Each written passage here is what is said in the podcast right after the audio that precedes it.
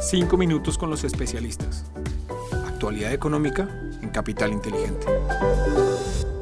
Hola, un saludo muy especial para todos. Hoy es lunes 8 de agosto de 2022. Somos Lizeth Sánchez y quien les habla Juan José Ruiz y les damos la bienvenida a 5 minutos con los especialistas. Este es el podcast de análisis de la actualidad económica de la Dirección de Estructuración en Mercado de Capitales de Bancolombia y Capital Inteligente Bancolombia. Bienvenidos los datos económicos más importantes de la semana. Comenzamos este episodio de 5 minutos contándoles que los mercados internacionales de acciones mostraron resultados mixtos en la semana, mientras la volatilidad fue protagonista junto con las tensiones geopolíticas, el ajuste monetario y la curva de tasas de interés que profundizaba su inversión en la medida en que los temores de recesión aumentaban. Por su parte, el Banco de Inglaterra realizó la mayor alza de tasas en 27 años y da indicios de que una recesión se avecina, mientras que Estados Unidos dejó conocer los datos de empleo que aún muestran resiliencia en la economía, pero auguran un posible aumento de tasas de 75 puntos básicos para septiembre. El centro de atención fue la visita de Nancy Pelosi a Taiwán que causó una reacción del gobierno chino en la forma de ejercicios militares en la zona. Sin embargo, más allá de las reprimendas económicas, nos espera que el conflicto escale significativamente. En cuanto a nivel local, les contamos que la inflación de 12 meses cerró en 10,21%, el dato más alto de las últimas dos décadas. La categoría de alimentos y bebidas alcohólicas lideraron este aumento al alcanzar una variación de 24,61% durante los últimos 12 meses.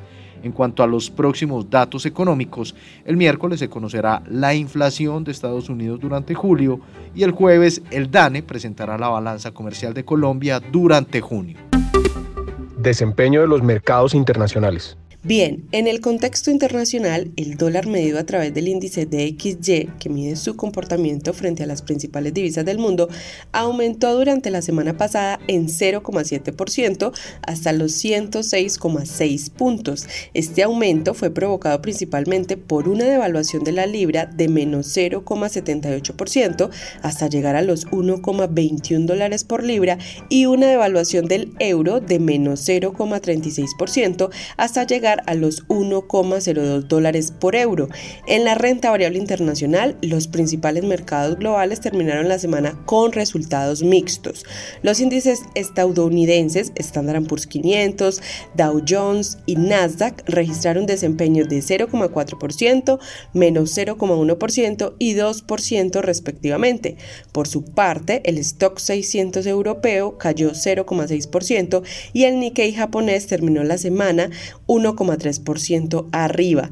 En la renta fija internacional les contamos que los tesoros de 10 años se ubicaron en 2,84%, registrando así una variación positiva de 20 puntos básicos si lo comparamos con la semana inmediatamente anterior, donde las expectativas de incrementos en las tasas subieron después de conocerse la creación de empleos en Estados Unidos. Desempeño de los mercados en Colombia.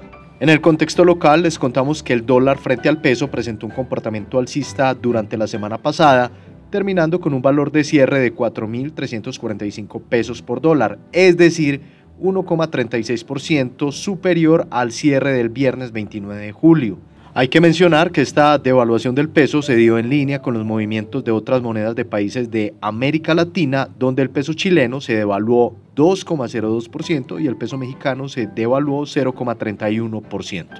Igualmente les contamos que la renta fija registró comportamientos mixtos en las curvas de testasa fija y UR. En el caso del primero, es decir, el testasa fija, la parte corta y media de la curva experimentaron una desvalorización de 22 puntos básicos mientras que las referencias de más largo plazo tuvieron una valorización promedio de 12 puntos básicos en su tasa de negociación.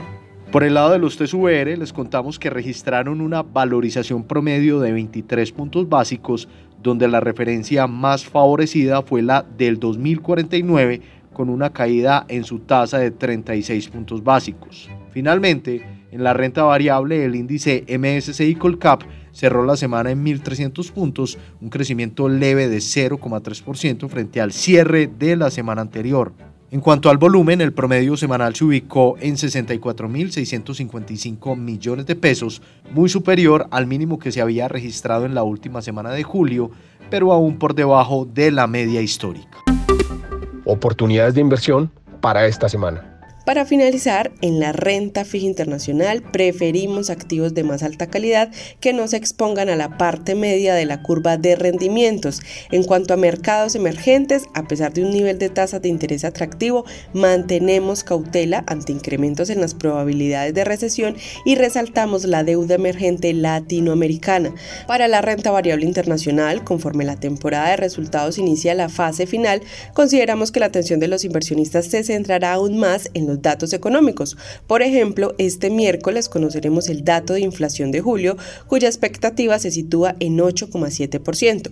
Igualmente, mantenemos una postura favorable en el sector salud, compañías que tengan factores de valor y calidad junto con alto dividendo y vemos con buenos ojos el desempeño en el corto plazo de la región latinoamericana.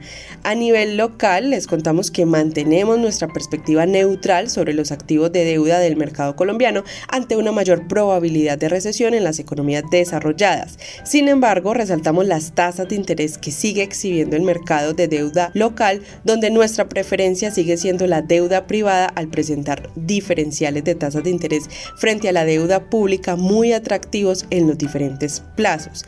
En cuanto al dólar con respecto al peso, esperamos que se cotice por encima de los 4.250 pesos durante esta semana, con jornadas con una amplia volatilidad. Y por último, en las acciones locales, consideramos que esta semana puede existir un aumento en la volatilidad de las acciones conforme se conozcan las primeras acciones del nuevo presidente electo, así como posibles detalles que revelen sobre la reforma tributaria que el gobierno entrante buscaría implementar. Muy bien, y de esta manera terminamos nuestro resumen semanal. Estuvimos con ustedes Lisette Sánchez y Juan José Ruiz y los esperamos la próxima semana en un nuevo episodio de Los 5 Minutos con los especialistas. Una feliz semana para todos.